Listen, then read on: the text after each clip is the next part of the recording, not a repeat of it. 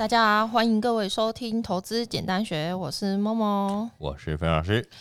老师，今天是四月七号，疫情好像都用百人人数起跳，嗯、你知道身为两个孩子的妈最担心收到什么讯息吗？小鬼来我家，什么小鬼来你家？小鬼在我家，因为其实全校停课人数好像已经破百间了。嗯，那我们国小，我们小孩的国小也一个也中了。其实只要在两个，只要有两个，就很容易全校停课。其实这个标准是很低的。嗯，所以我真的很想说，连假四天刚休完，小孩不要那么太快回来了，让妈让大人补一下元气，这样好了。那其实我相信这。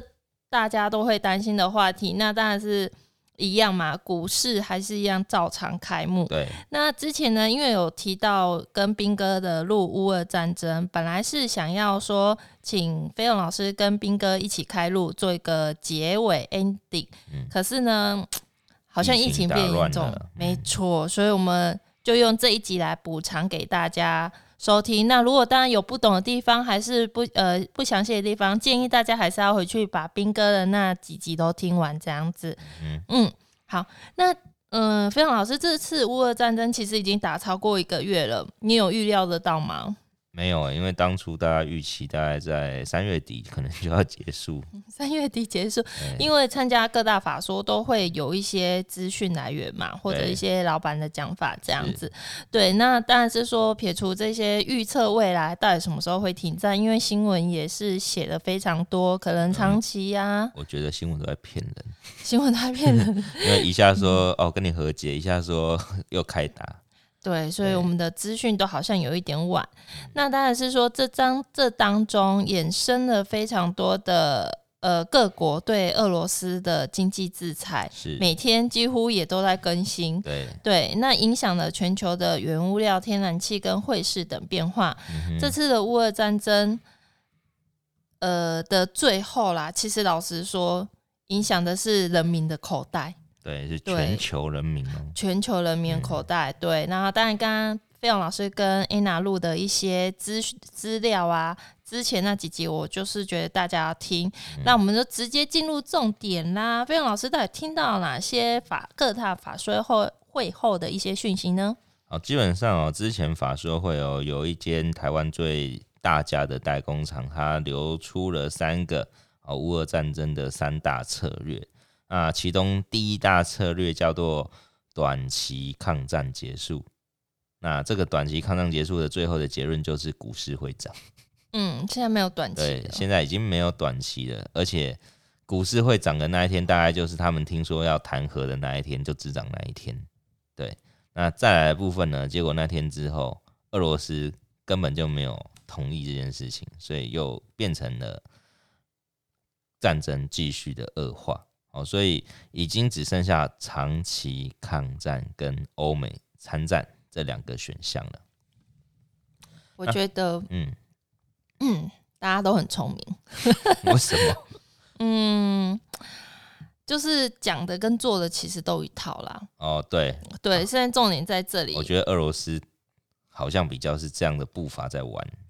嗯，其实大家都有，只是心机大跟心机小，导致这场战好像都还看不到尽头这样子。是，所以这几天西方的制裁又出来了嘛？从英从原先美国的大力制裁到英国也加入，那接下来欧盟也都开始想要断俄罗斯的经济的根，但他们也会伤到他们自己的一个生产力。对，没错。对，所以在这样的一个战争的影子完全短期内看不到。消失的状况之下，已经可以看，已经应该说可以看出，接下来的原物料可能会维持在高档好几年。好好几年，对，好几年，因为这些原物料，你跟俄国制裁是不会马上有其他国家可以供应出来给你的，所以这是第一第第一件事情。在第二件事情呢，股市持续震荡，这个应该大家都认同，也不会说。什么股市未来可能还谈何又要反弹，这也也看不到了。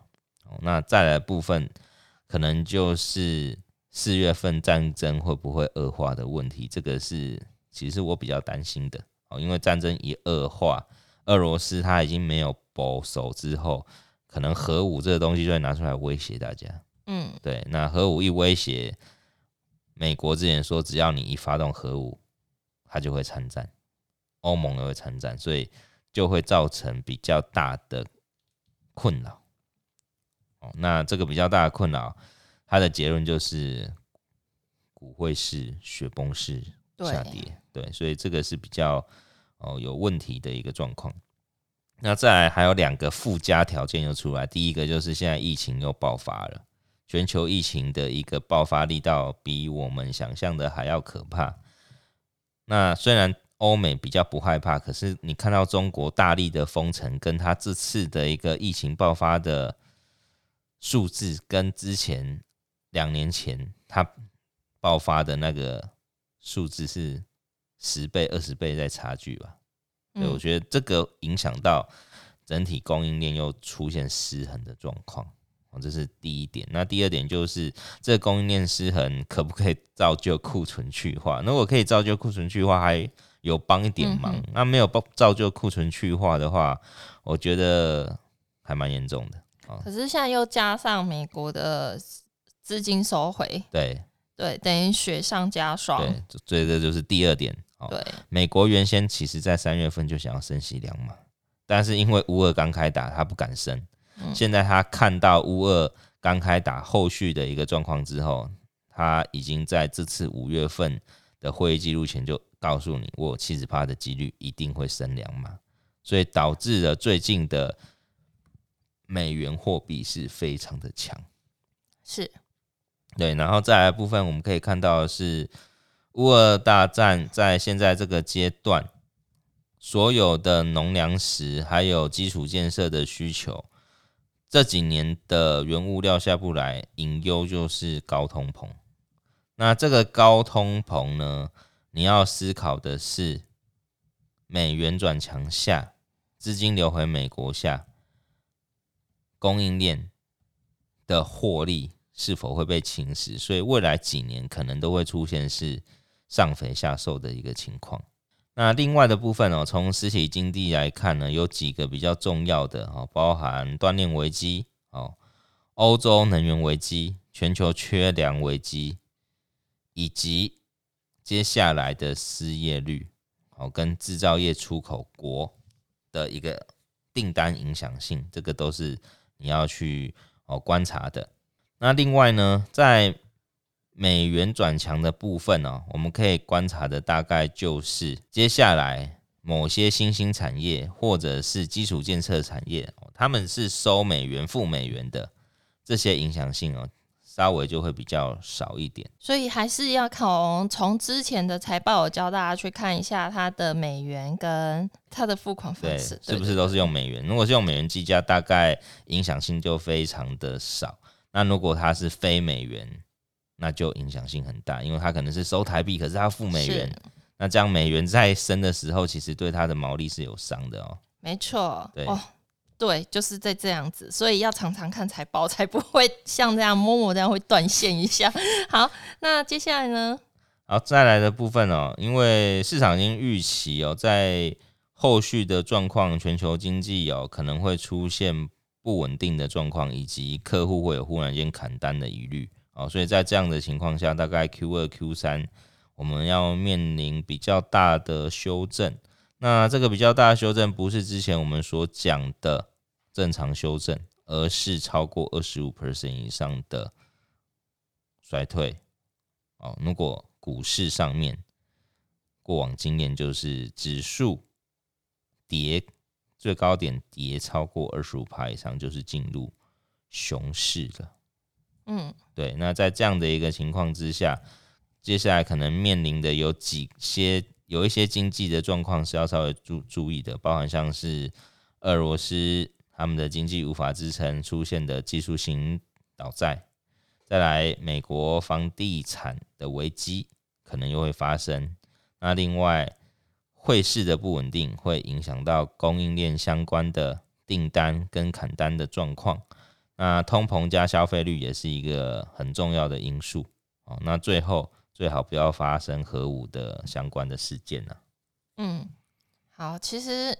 我觉得这集很重要。其实一般的市井小民，嗯、其实大家都是生活的非常的辛苦，都是靠工作的收入。嗯、所以，但是在全球的经济，像这些的战争啊，或者是台湾的升息，都会影响到个人的消费还有存款。其实这一集要听啦，我觉得这集是非常的浅显易懂。然后这集就是告诉你要去找。美元多的公司，对，再再把财报拿出来，我 公开在资讯观测上。